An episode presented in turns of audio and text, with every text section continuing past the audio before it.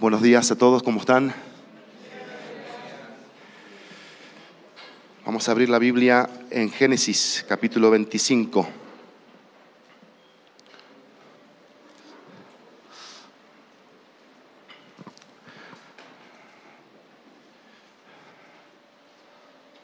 Vamos a dar lectura a los primeros 18 versículos del capítulo 25 de Génesis. Aquí estamos llegando a este hermoso tiempo con la palabra en el libro de Génesis, el libro de los orígenes, de los comienzos.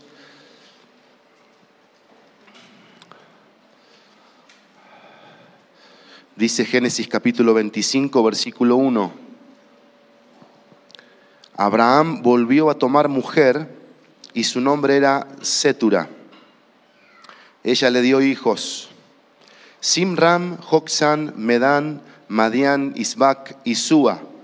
Joxán fue el padre de Seba y de Dedán. Los hijos de Dedán fueron Asurim, Letusim y Leumim. Los hijos de Madián fueron Efa, Efer, Anoc, Abida y Elda. Todos estos fueron los hijos de Setura. Versículo 5. Abraham dio a Isaac todo lo que poseía, a los hijos de sus concubinas, Abraham les dio regalos, viviendo aún él, y los envió lejos de su hijo Isaac hacia el este, a la tierra del oriente. Estos fueron los años de la vida de Abraham, 175 años. Abraham murió en buena vejez, anciano y lleno de días, y fue reunido a su pueblo. Sus hijos Isaac e Ismael los sepultaron en la cueva de Macpela, en el campo de Efrom, hijo de Soar, elitita, que está frente a Manré. El campo que Abraham compró a los hijos de Het. Allí fue sepultado Abraham con Sara su mujer. Después de la muerte de Abraham, Dios bendijo a su hijo Isaac y habitó Isaac junto a Ber Lahai Roy, o en la 60 es el pozo del viviente que me ve. Versículo 12. Estas son las generaciones de Ismael, hijo de Abraham, el que Agar la egipcia, sierva de Sara, le dio a Abraham. Estos son los nombres de los hijos de Ismael, nombrados por el orden de su nacimiento el primogénito de Ismael, Nebayot, después Sedar, Adbel, Mipsan, Misma, Duma, Masa, y algún futbolista diría Salah, pero no. Este es Hadar, Tema, Getur, es la selección de Arabia Saudita, Nafis y Sedema. Estos fueron los hijos de Ismael y estos sus nombres por sus aldeas y por sus campamentos, doce príncipes según sus tribus. Estos fueron los años de la vida de Ismael, 137 años. Murió y fue reunido a su pueblo. Sus descendientes habitaron desde Ávila hasta Shur, que está enfrente de Egipto, según se va hacia Siria. Se establecieron allí frente a todos sus parientes. Bueno, que Dios bendiga su palabra, la lectura de ella y pueda esta escritura ministrarnos a todos. Es interesante que todos somos llamados al, al leer la Biblia a entender, bueno, número uno, el autor, que en este caso es el Espíritu Santo. El Espíritu Santo inspira la palabra de Dios Toda la escritura es inspirada por Dios, desde la primera página de Génesis hasta la última de Apocalipsis. Pero número, número dos, ¿a quién usó particularmente el Espíritu Santo? Aquí fue a Moisés, a Moisés.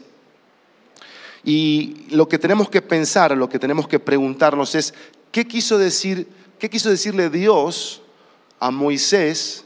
Y Moisés al escribir estas, estos textos, en esta parte, estamos ya en la mitad del libro de Génesis. ¿Cuáles son las enseñanzas? ¿Qué es lo que yo debo aprender aquí para mi propia vida? ¿Qué es lo que yo debo entender? ¿Qué es lo que yo debo interpretar de la palabra de Dios? Hay un, predominante en los versículos que leímos y en todo el capítulo 25 de Génesis. Ustedes lo van a ver, versículo 2 dice, dice hablando de, de Setura, ella le dio, la palabra es dar.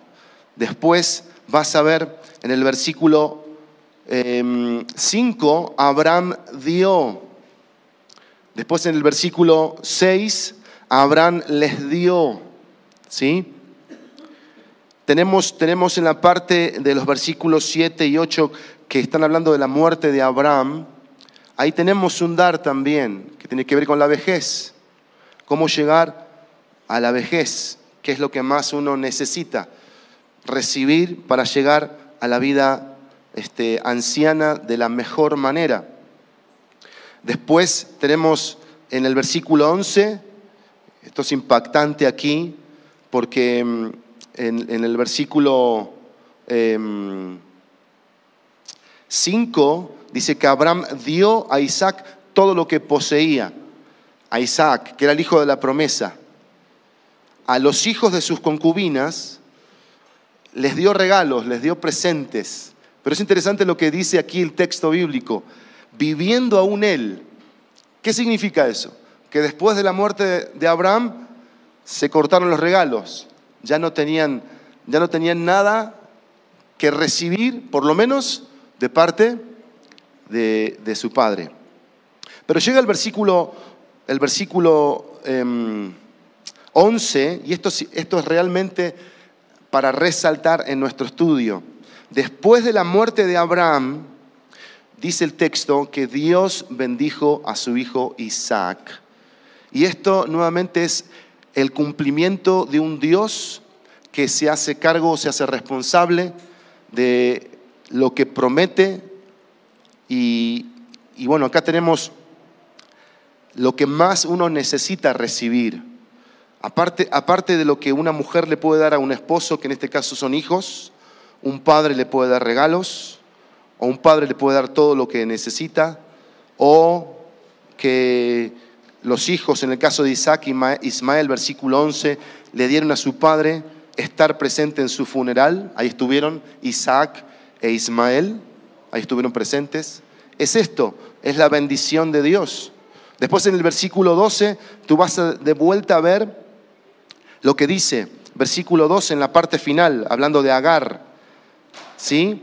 que le dio un hijo, que en este caso fue Ismael. Le dio un hijo. Y de vuelta la palabra dar, dar. Si seguimos leyendo, bueno, acá los versículos que hablan de Ismael, acá Dios da el cumplimiento de una promesa. Dios le dijo a Abraham que Ismael iba, a tener 12, 12 tribus, doce príncipes, que Dios lo iba a cuidar, que iba a ser de él una nación grande, y aquí él está cumpliendo. Eso lo dice en el capítulo 17. Si me quieren acompañar para recordar lo que vimos ahí en el capítulo 17 de Génesis, 17 versículo 20 y versículo 21. ¿Se acuerdan lo que pasó aquí? Dios ratifica el pacto que comenzó con el llamado en Génesis 12 a salir de Abraham. Génesis 15, ahí está el pacto como tal de Dios haciendo todo en ese pacto. Y llegamos aquí al capítulo 17 y Dios aquí va a generar una señal en este pacto y era la señal de la circuncisión. Dice el texto 1 de Génesis 17 que Abraham tenía 99 años aquí. 99. Ya vamos a ver cuántos años tenía en Génesis 12. Mira, acompáñenme. Génesis 12, versículo 4. Para que ustedes vayan viendo cronológicamente también qué, qué va pasando y, y en, ese, en esa cronología de tiempo, qué cosas ¿Qué cosas hace Dios? Porque esto es lo que más nos debe llamar la atención a todos nosotros. ¿Qué cosas hace Dios? Dice el versículo 45, entonces Abraham, dice el versículo 4 del capítulo 12, se fue tal como el Señor le había dicho. Y Lot se fue con él. Y dice el texto que Abraham tenía 75 años cuando salió de Arán. Tenemos que tener ese dato. Llegamos al capítulo 17, dice el versículo 20, aquí Abraham tenía 99 años, en cuanto a Ismael, te he oído, dice Dios, yo lo bendeciré y lo haré fecundo y lo multiplicaré en gran manera. Él será el padre de doce príncipes y haré de él una gran nación. Pero, dice el versículo 21, mi pacto lo estableceré con Isaac, el hijo de Sara, o el hijo, el, el hijo que Sara te dará por este tiempo el año que viene. Ya acá Abraham tenía 99 años y Sara aproximadamente como unos 90, 89, 90 años. Y volviendo a nuestro capítulo 25, para terminar el concepto de lo que quiero remarcar de lo que este capítulo ha ido repitiendo, Vimos en el versículo 2, versículo 5, versículo 6, versículo 7 y 8, versículo 9, versículo 11, aquí en el versículo 12, en los versículos 13 hasta el versículo 15, hablando de Ismael. Llamo tu atención de algo que en la NBLA no aparece, pero sí en la NBI y sí en la NTV, y lo vamos a poner para que ustedes se den cuenta. Versículo 18. Vean cómo termina la NBLA. Vamos a leerlo todo el versículo 18. Dice, sus descendientes, los descendientes de Ismael, habitaron desde Ávila hasta Shur, que está enfrente de Egipto, según se va hacia Asiria. Y aquí termina el texto diciendo, se establecieron allí frente a todos sus parientes. Y ven ustedes la importancia de las, las, las traducciones sanas, correctas, porque creo que la 60 dice otra frase, habla de creo que murió ahí, si no me equivoco. La 60, ¿cómo dice? ¿Cómo? Ok, eso. Vamos a ponerlo en la, en la NBI y en la, en la... Ahí dice, mira, eh, murió en presencia de todos sus hermanos. Aquí la NBLA se establecieron allí frente a todos sus parientes. Pero vean, vean la traducción, la NBI o la NTV, que casi casi es lo mismo. NBI, allí se establecieron en franca oposición a todos sus hermanos. ¿Notan diferencia? Franca oposición. Ahora la NTV, porfa. Allí vivieron en franca oposición a todos sus parientes. Aquí hay un mensaje importante que nos debe llamar la atención. En cuanto a Ismael y a sus descendientes, recuerden, recuerden ustedes que llegaron a ser lo que hoy son, que es el pueblo, el pueblo árabe. ¿Qué es el pueblo árabe? Es el pueblo enemigo del pueblo de Dios, del pueblo de Israel.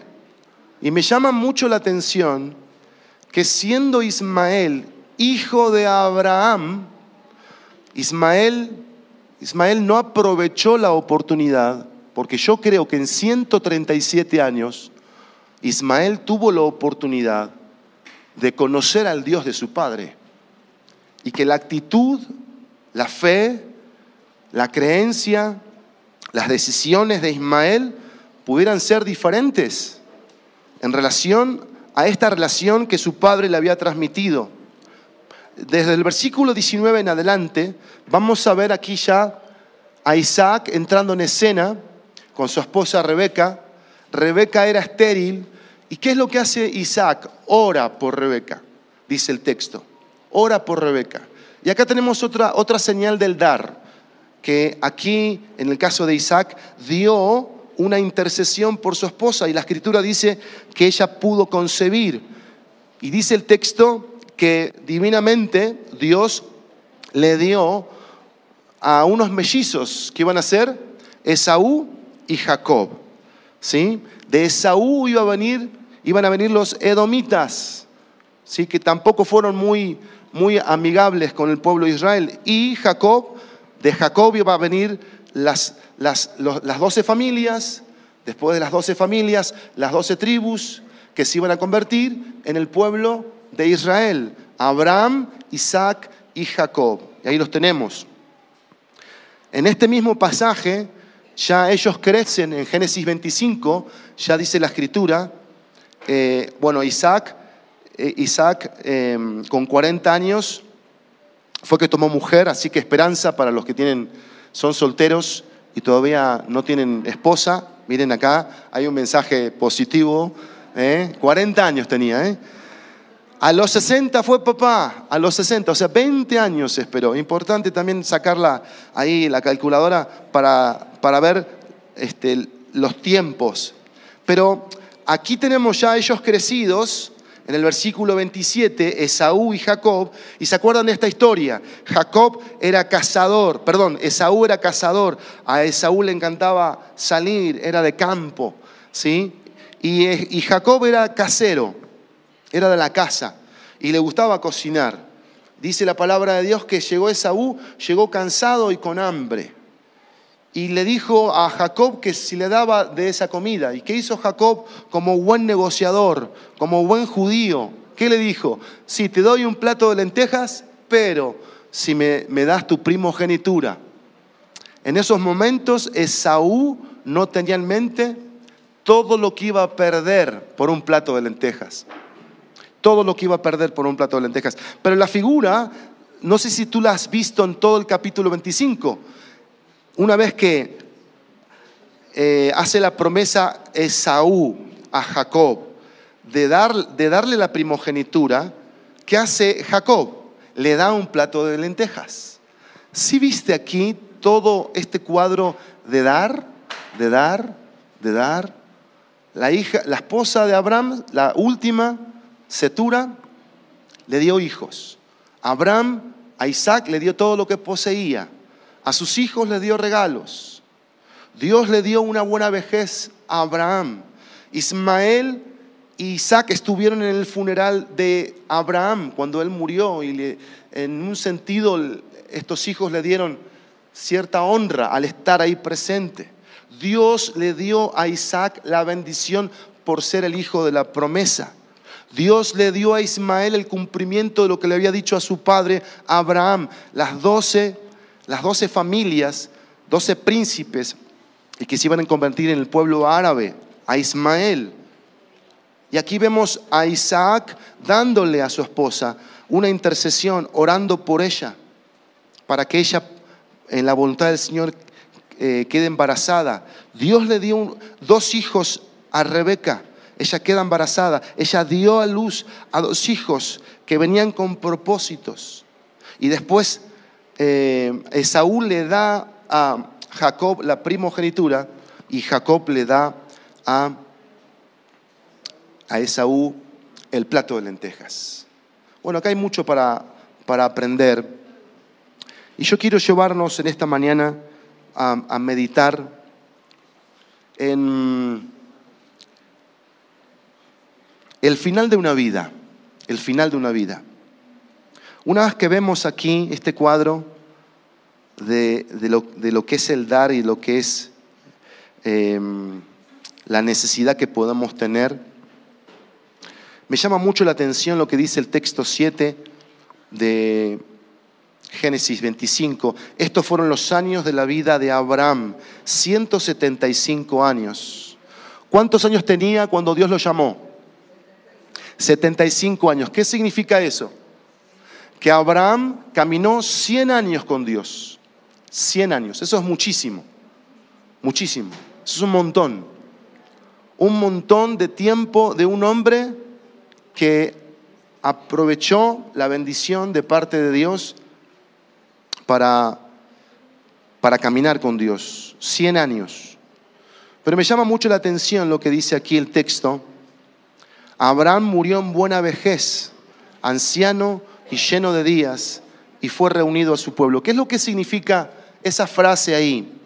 Que Abraham puso vida, puso, perdón, orden a su vida al final de los tiempos, puso orden, puso las cosas en su lugar, arregló lo que tenía que arreglar como todo hombre que era Abraham, Abraham era un hombre, no endiosamos a Abraham, no endiosamos a Isaac, no endiosamos, no endiosamos a Eliezer, el siervo, el siervo de Abraham cuando fue a buscar este, mujer para su hijo Isaac. No endiosamos a ningún hombre, ni lo empoderamos. Dios es el único que debe ser resaltado en cada aspecto de la escritura y a Él es que nosotros le debemos la plena y absoluta atención. Y aquí Abraham, aquí Abraham, por misericordia y gracia de Dios, terminó, terminó en paz, terminó una vida de 175 años eh, como muchos quisiéramos terminar. Y una de las cosas que nos debe llamar la atención, porque aquí hay muchos jóvenes, ¿cuántos son de 20 años para abajo? Levanten la mano, de 20 años para abajo. Eso, levántenla bien arriba, de 20 años para abajo. Hay muchos jóvenes aquí, ¿sí? De 10 años para abajo están todos allá, de 10 años para abajo están allá. De 20 años para arriba, a ver, levanten la mano. Todos. Ya la mayoría son unos, unos adultos.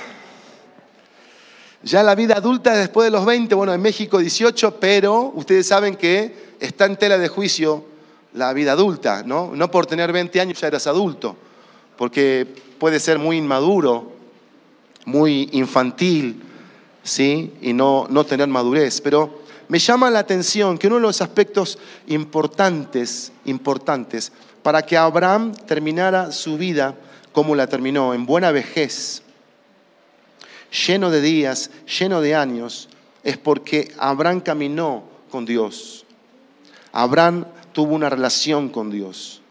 Abraham buscó a Dios de todo corazón, entendió el principio de, darle a Dios el lugar, de, tener fe, de, de confiar en Dios. Esa es la idea. Y fíjense qué interesante, porque cuando un hombre como Abraham entendió la magnitud del plan de Dios, lo que Dios le estaba diciendo, que lo iba, lo iba a bendecir de tal manera que la bendición iba a llegar aún hasta nosotros y a las familias que sigan existiendo por el tiempo que Dios, gracias, en su inmensa misericordia, quiera dar a esta vida, a este mundo llama mucho la atención que un hombre que confía en Dios, un hombre que aprende a desarrollar una fe en Dios, es un hombre que termina siendo fiel a Dios. Y cuando hablo de hombre también hablo de mujer. Porque cuando nosotros decimos que creemos en Dios, que confiamos en Dios, no estamos confiando en Dios para lo que nos conviene. No estamos confiando en Dios para lo que, lo que nos sirve a nosotros. Estamos confiando en Dios para los planes de Dios. Eso fue lo que entendió Abraham. Y ahí es donde empieza a trazarse un caminar de 100 años donde Abraham fue viendo a Dios y cuando lo dejó de ver, Abraham pecó, Abraham mintió, Abraham le hizo caso a su esposa y, cayó en la carne. Esa es la idea aquí, de poner orden. Esa es la idea aquí, de pensar hoy, yo tengo 47 años, yo no sé cuántos más años voy a vivir, pero si Dios quiere que yo viva 100 años, yo no debo esperar hasta los 90 para poner orden a mi vida. Acá los más jovencitos, no debes esperar hasta los 50 para poner orden a tu vida, porque la idea es que empieces hoy. Ese es el mensaje aquí. Hoy tienes que empezar a poner orden, que eres jovencito. Eso es lo que dice Salomón en Eclesiastés capítulo 12. ¿Qué es lo que dice Salomón en Eclesiastés capítulo 12? Los problemas que empiezan a venir cuando uno llega a la vejez. Eso dice Salomón, que nos empieza a doler todo. Los huesos, se nos caen los dientes y un montón de cosas nos pasan. Pero ahí dice la palabra de Dios que si un joven empezó a apostarle a la vida piadosa, a ser temeroso de Dios, a ser consciente de la voluntad de Dios, ese joven va a llegar a su vejez como Abraham, en buena vejez, en paz, en paz, tranquilo, seguro, habiendo cumplido lo que Dios quiso que cumpliera. Vean lo que dice por favor la palabra en, en Proverbios capítulo 16, versículo 31. Proverbio 16, versículo 31. Dice así. Veamos lo que enseña este texto. La cabeza canosa es corona de gloria y se encuentra en el camino de la justicia. ¿Qué enseña este texto? En el contexto que estamos aprendiendo de la vida de Abraham, por haber confiado en Dios, por haberle creído a Dios, por haberle, haber, haber desarrollado una fe que lo convirtió en un hombre obediente, en un hombre que caminó en el plan de Dios y cuando se desvió volvió a ese plan y termina su vida bajo la bendición de Dios. Y no solamente bajo la bendición de Él como hombre, porque lo que dice el versículo 11 ratifica aquí esto, que Dios iba a bendecir a un muerto. ¿A quién? A Isaac. Y esa es la idea aquí, que no es que Pablo va a asegurarles la vida a, a sus hijos. Yo no puedo darles seguridad más que siendo santo, más que siendo temeroso de Dios, más que siendo fiel, más que siendo un hombre consciente de, quién es Dios, del plan de Dios, así le doy seguridad. Pero cuando llegamos al Proverbios 16:31 que dice, la cabeza canosa es corona de gloria y se encuentra en el camino de la justicia, este texto habla de que la ancianidad es buena si tienes las bendiciones de Dios en tu vida.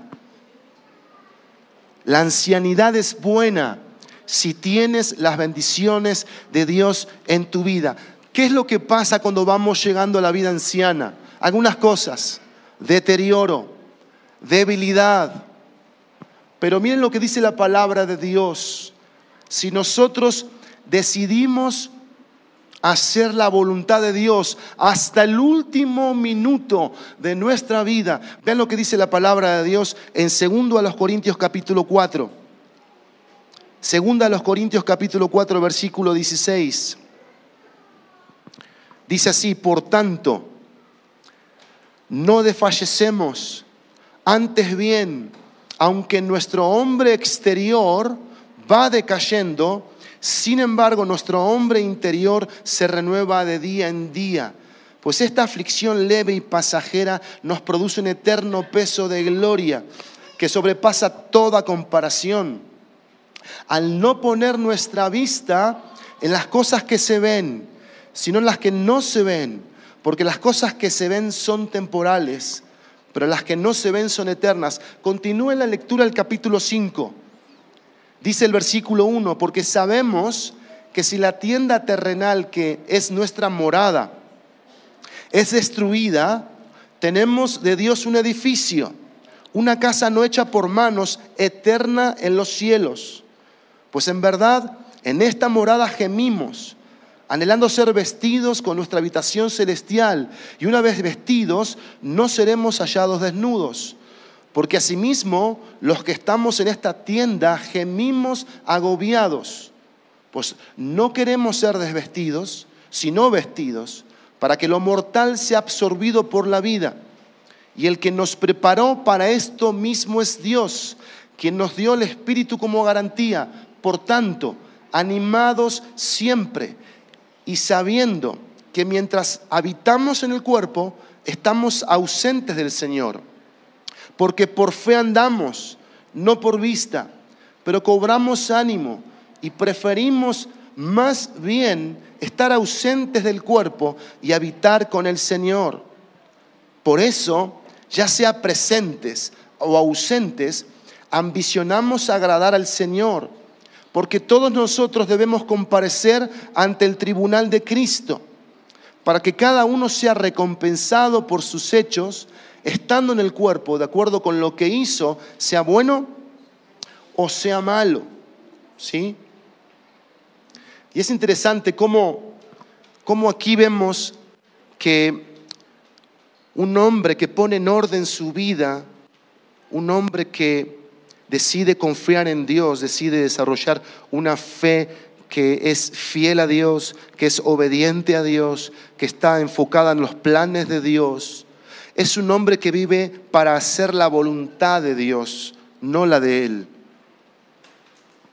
Y Pablo aquí va, a ir diciendo cómo este hombre va experimentando una renovación interna, una transformación interna, pese a que exteriormente nos vamos arrugando, pese a que los cabellos de la cabeza se van poniendo blancos o se van cayendo, pese a ciertos, ciertos aspectos naturales de los deterioros. Cuando nosotros decidimos hacer la voluntad de Dios hasta el último minuto de nuestra vida, la palabra de Dios nos dice, ¿dónde está el verdadero disfrute? ¿Cuál es el verdadero disfrute? No es esta vida. No es lo que nos presentan los restaurantes hablando de las comidas. No es la comida. No son los placeres de este mundo no es la moda, no es el dinero, no es la seguridad que el, que el mundo me vende como seguridad. El mundo me vende seguridad, seguros médicos. Y pensamos que ahí está el disfrute en tener un seguro de gastos médicos mayores. Y me siento seguro con mi gasto de seguro. Y me siento seguro con mi cuenta de banco. Y me siento seguro con el cierto estatus social. Y me siento orgulloso, esa es la palabra. Me siento autosuficiente, pero me llamo creyente, yo me llamo creyente, pero no estoy entendiendo que si yo me llamo creyente, un creyente hace la voluntad de Dios hasta el último minuto de su, vida. Y miren, miren lo que aquí estaba experimentando Abraham por hacer la voluntad de Dios. Porque esta frase, estos fueron los años de la vida de Abraham aquí en Génesis 25, indica la calidad de vida que tuvo Abraham y hace alusión a lo que el salmista expresaba en el Salmo capítulo 92. Vamos al Salmo 92. Esto es lo que estaba ah, aquí mencionando el Espíritu Santo a través de Moisés en Génesis 25. Vean qué precioso esto. Dice así la palabra de Dios. El justo florecerá como la palma, crecerá como cedro en el Líbano, plantados en la casa del Señor, florecerán en los atrios de nuestro Dios aún en la vejez darán fruto.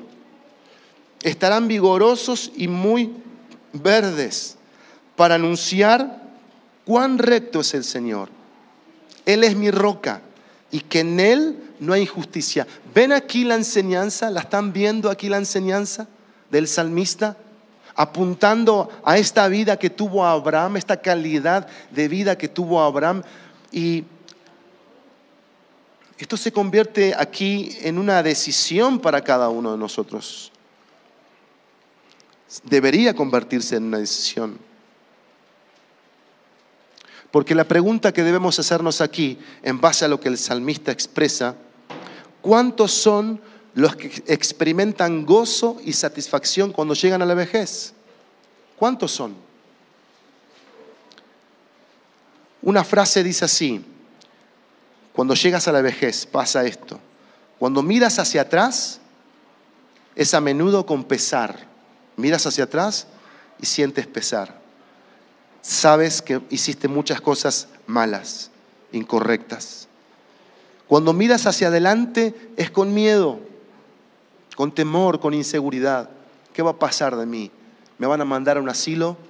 ¿Me van a, a encerrar en un lugar, me van a cuidar mis hijos, me van a honrar mis hijos. ¿De quién voy a recibir la honra? ¿De alguien de aquí de la tierra?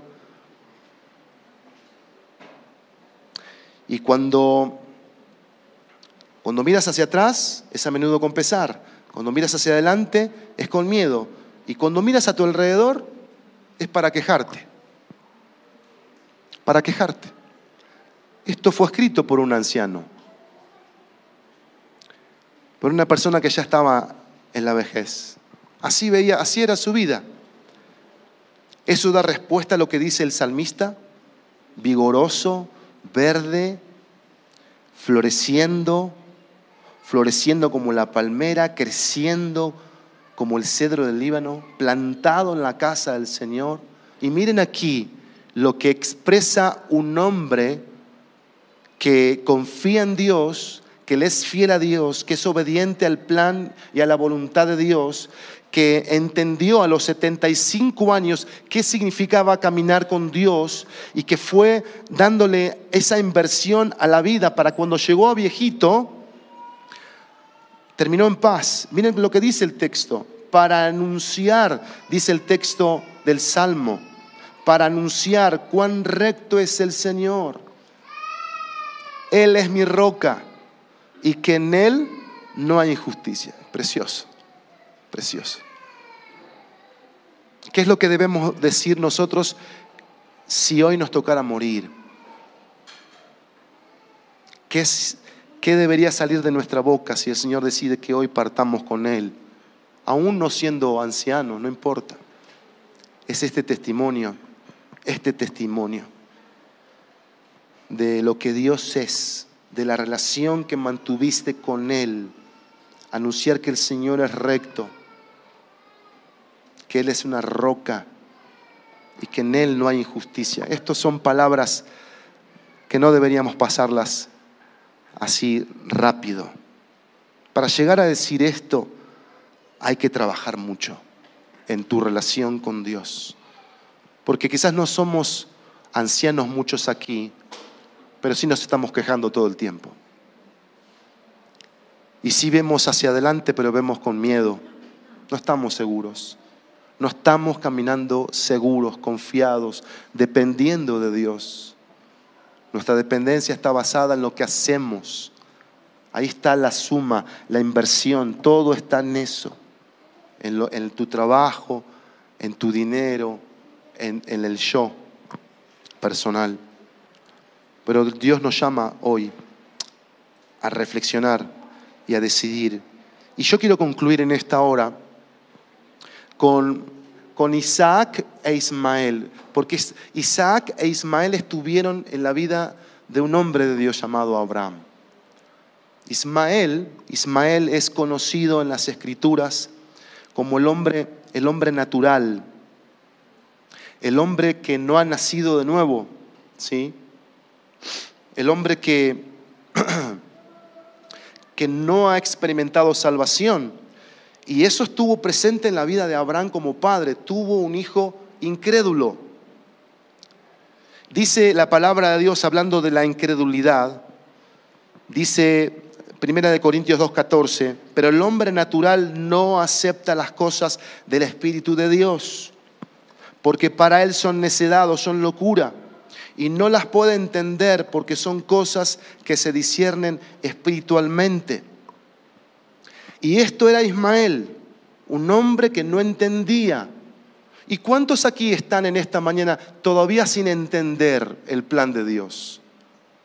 Todavía sin ser verdaderos creyentes. ¿Sabes qué más significa aparte de que no era salvo? Alguien que estaba fuera de la fe y era hostil a las cosas de Dios. Hostil a las cosas de Dios.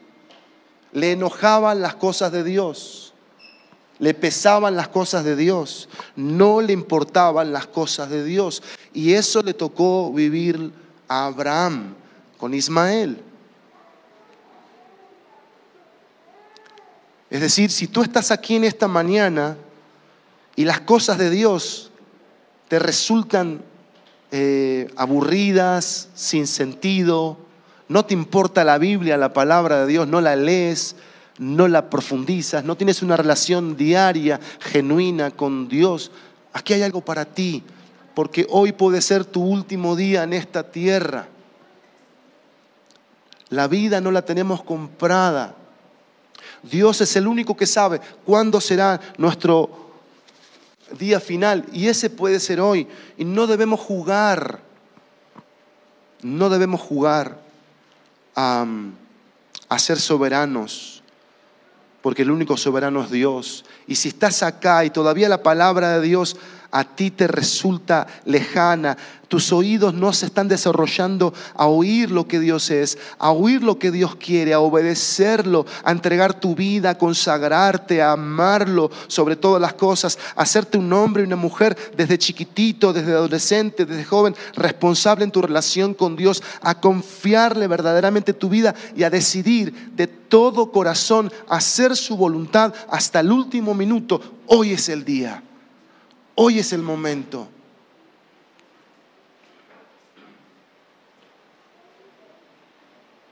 Isaac es el que confía en Jesucristo y experimenta el milagro de la poderosa salvación. Miren qué preciosos pasajes y con esto quiero concluir.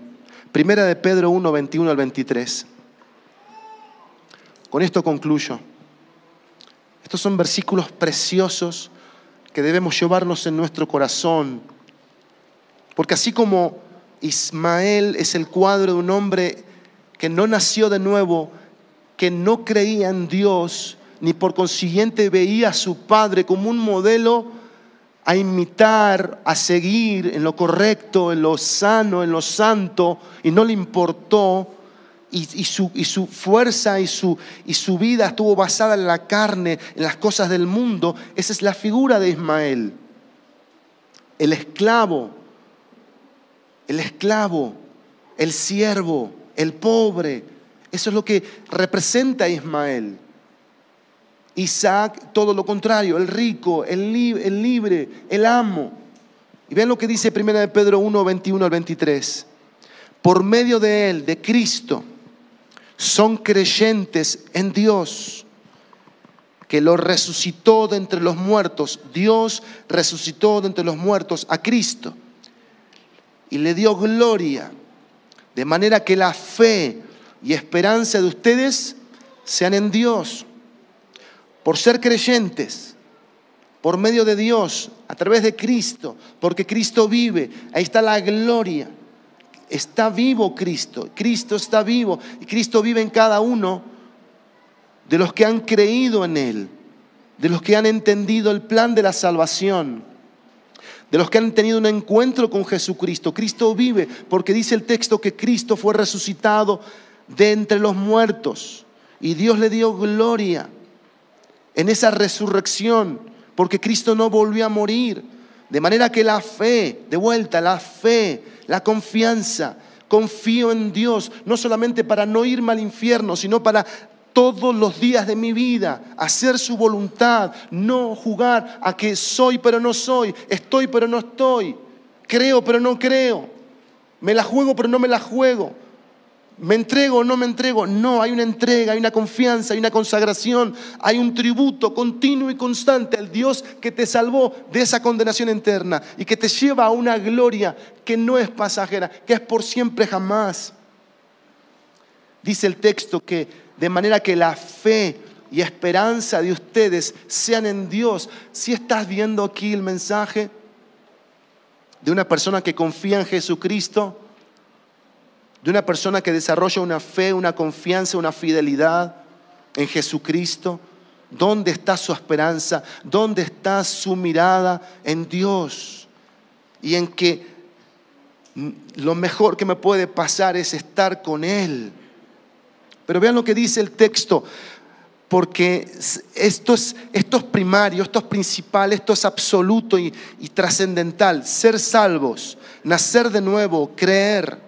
Y si esto no está pasando en tu vida, tú no eres salvo. Así de sencillo. Si tú no amas la palabra de Dios, si tú no amas congregarte, si tú no te deleitas en una relación con Él, y no vives para ser santo, para cuidar tus ojos, para cuidar tu corazón, para cuidar tus decisiones. No eres salvo, así de sencillo. No naciste de nuevo, pero hoy puede ser el día de salvación. Por eso estamos hoy aquí congregados, para que nazcas de nuevo, para que veas cómo, cómo es terminar una vida y cómo empieza una vida, creyéndole a Dios.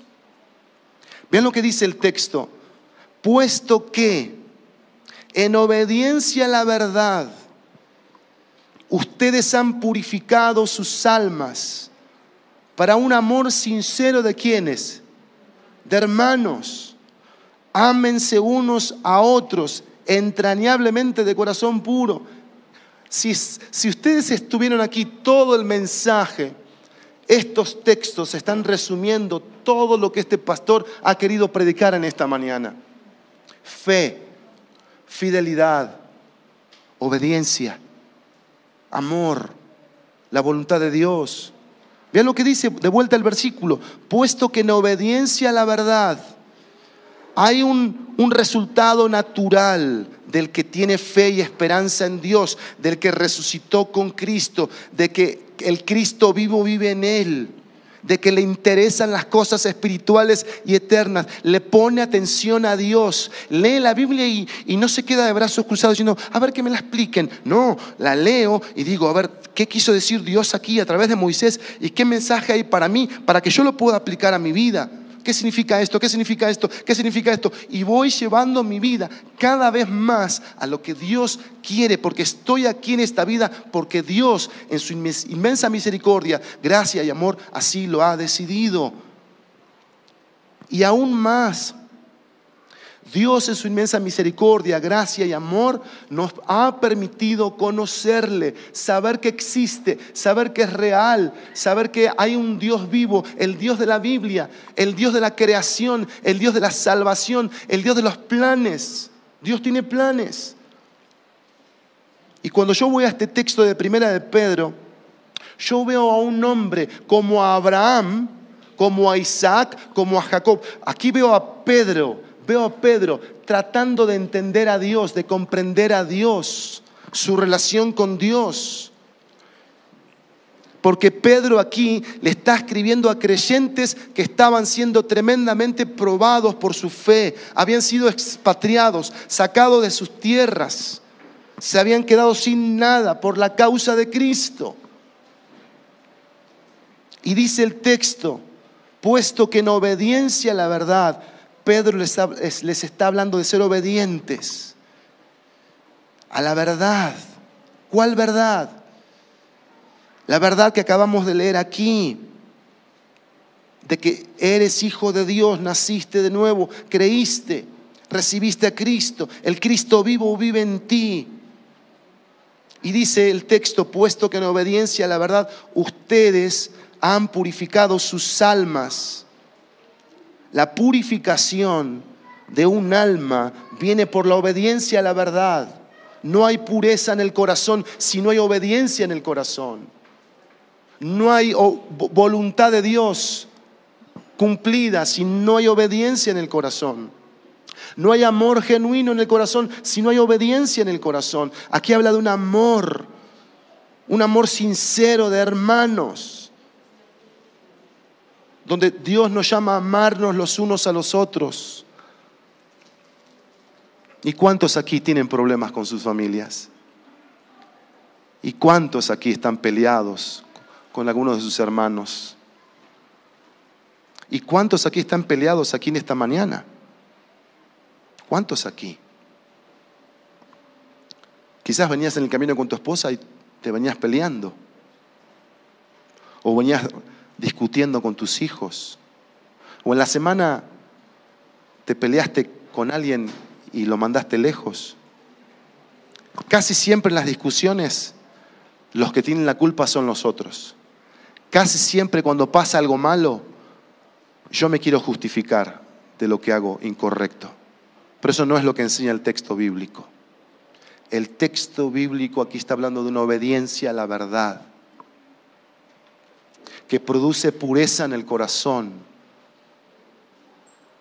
Y este corazón que es engañoso, que es perverso, dice la Biblia, y que no va a dejar de ser perverso, escúchalo bien, escúchalo bien en esta mañana, no va a dejar de ser perverso hasta que Cristo venga por ti y por mí. Seguirá siendo engañoso, perverso, pecaminoso, carnal, que ama las cosas del mundo, que ama las cosas de esta vida. Así es el corazón. Por eso en este corazón, por su gracia y misericordia, vino a vivir Cristo. Esa es la gloria del corazón, no el corazón, no el estuche de carne y hueso, no llegar a 175 años por llegar nomás. No, porque en ese corazón entró Cristo para producir obediencia a sus verdades, para producir pureza en el corazón, un amor puro que ama, que sirve, que perdona, un amor que ama. Y aquí Pedro dice un amor sincero de hermanos. ¿Cómo se ve esto en la práctica? ¿Cómo se ve esto en la práctica, familia? Un amor sincero de hermanos, sin hipocresía. Quiero poner un ejemplo. Si alguien de ustedes a mí me cae mal, yo tengo que ir a hablar con, con la persona que me cae mal o que me ha ofendido, me ha lastimado. Eso es lo que dice la Biblia que tengo que hacer. Si es mi esposa, tengo que hablar con mi esposa. Si es mi hijo, tengo que hablar con mi hijo. Si es un hermano de aquí de la iglesia, tengo que hablar. Un hermano o una hermana. Si es alguien del trabajo, yo tengo que ir a hablar. Tengo que hablar con esa persona. Y tengo que dejar las, las bases de una relación de respeto. De respeto. No todos tenemos que ser amigos. Que, perdón por la expresión que voy a decir, qué chafa cuando decimos amigo o amiga, cuando no hay, no hay una amistad ahí. Eso es chafa. Y hoy está recontra malbaratada esa palabra. ¿Sí o no? A todo el mundo le decimos amigo o amiga. Pero una vez que te dice algo que te ofendió, le cortaste el rostro, le pintaste la raya y nunca más la diste bolilla. Ah, qué linda amistad. ¿eh? Cuando la Biblia dice que hierro con hierro se, se aguza, un amigo a otro amigo le marca las cosas que están mal de él.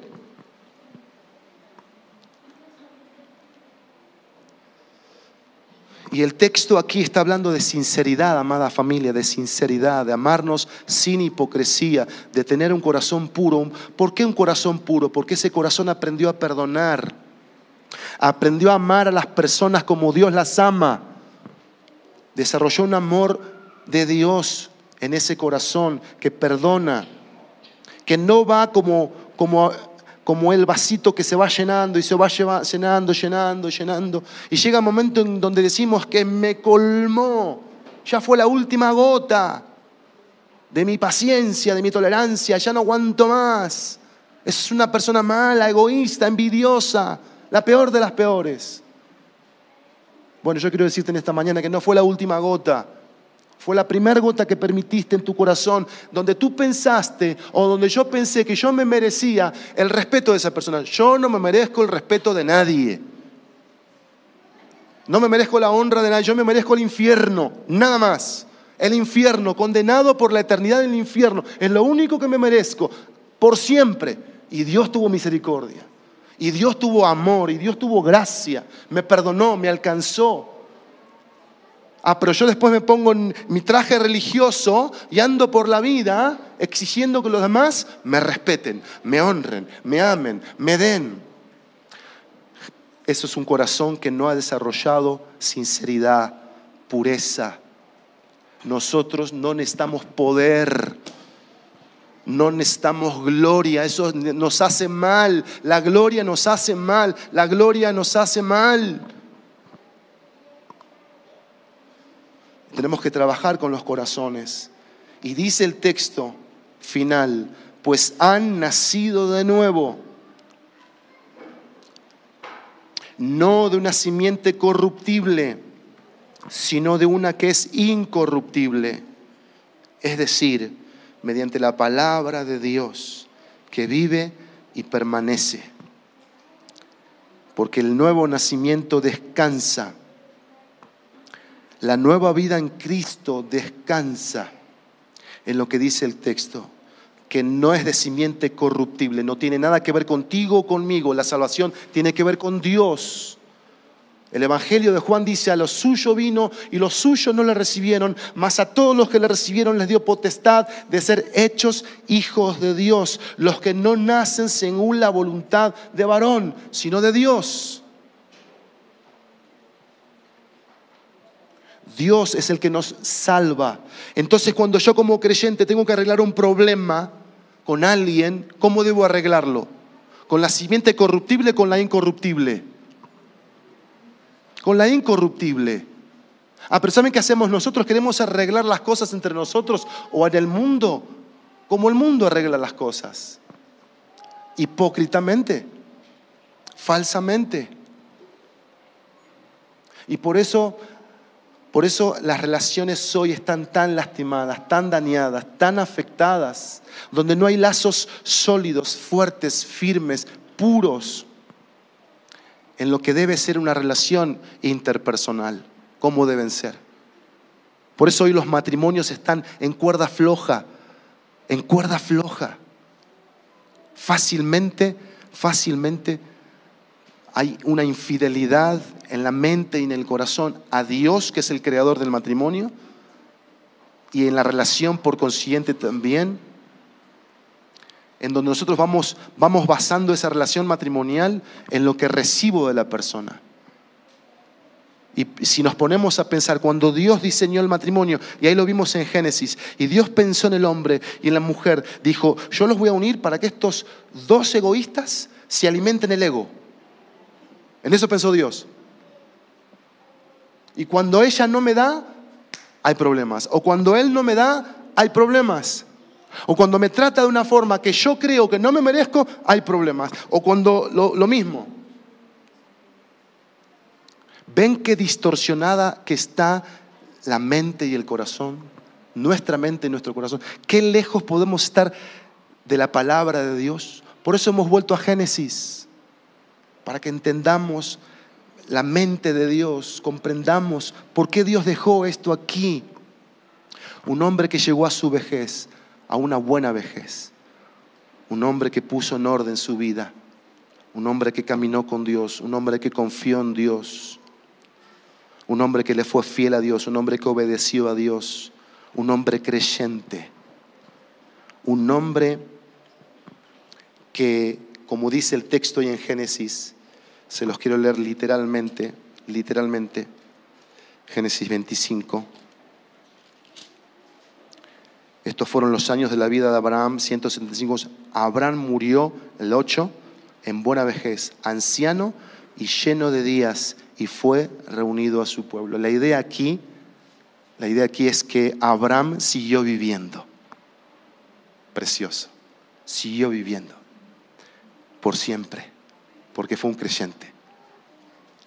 Por eso nos decimos los creyentes hasta luego, porque si no te vuelvo a ver acá, yo sé que nos podemos ver allá. Amén. Padre nuestro, gracias por tu palabra, gracias por traernos tanta enseñanza tanta verdad al corazón,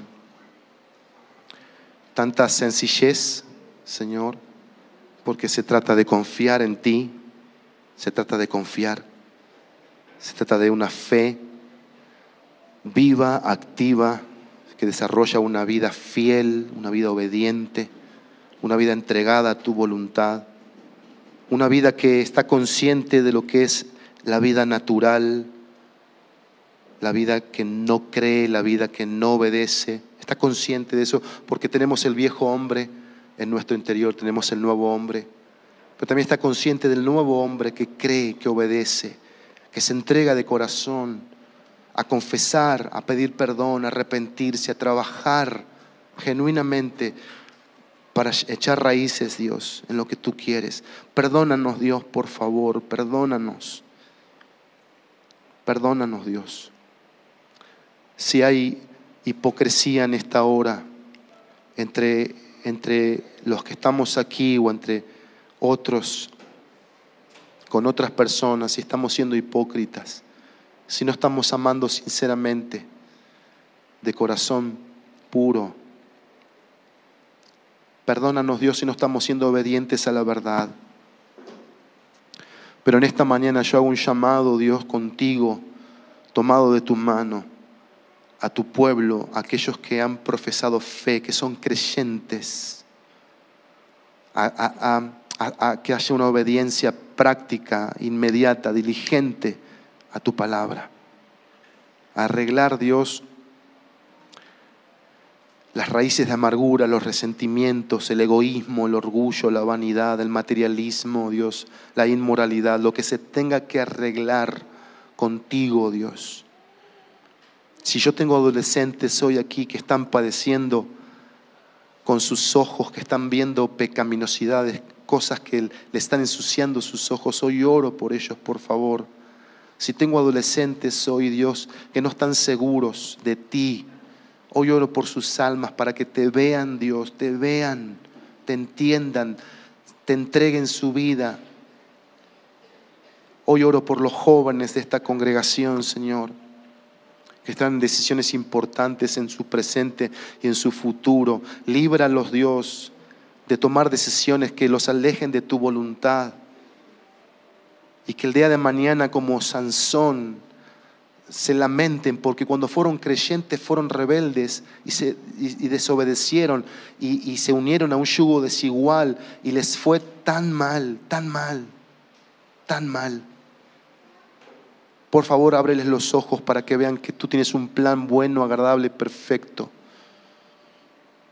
Que en ti lo tienen todo. Te ruego por los matrimonios aquí, Señor, por favor. Te ruego para que en el matrimonio haya esa actitud hacia ti. Tú lo creaste y vamos a darte un día respuesta a ti, como leíamos en Corintios 5, que vamos a comparecer. Y una de las cosas que vamos a comparecer allá en el cielo es la respuesta que le dimos a todo lo que tú creaste. Tú creaste el matrimonio y el matrimonio es una institución tuya, preciosa, hermosa, perfecta, porque tú la creaste, tú eres perfecto. Y el matrimonio debe reflejar lo que tú eres, tu carácter, tu gloria. Y si eso no está pasando en mi matrimonio, yo tengo que volver a ti, pedirte perdón, arrepentirme y trabajar en mi corazón, forjar tu carácter en mí, para saber amar a mi esposa como Cristo amó la iglesia. Y para que la esposa se someta a ti como Cristo, como la iglesia se somete a Cristo. Te ruego, Padre, por favor, en esta mañana que nuestros corazones se lleven la verdad de tu palabra y que no al salir de la puerta de aquí, Señor, nos olvidemos que realmente tu palabra entre lo más profundo. Y si hay corazones aquí, que tú sabes que los hay, que no han nacido de nuevo, que son hombres o mujeres naturales, que no entienden tu palabra, que no te aman a ti por sobre todas las cosas, hoy te ruego para que sean salvos, para que tengan un encuentro con Jesucristo, para que estén seguros de quién vive en sus vidas, quién vive en sus vidas. Y Dios, de una vez aprovecho a orar por las personas adultas de la tercera y cuarta edad. Oro para que estén en paz. Oro para que tengan gozo. Oro para que estén disfrutando sus últimos tiempos en tu voluntad en esta tierra, haciendo tu voluntad siempre. En el precioso y poderoso nombre de Jesús. Amén.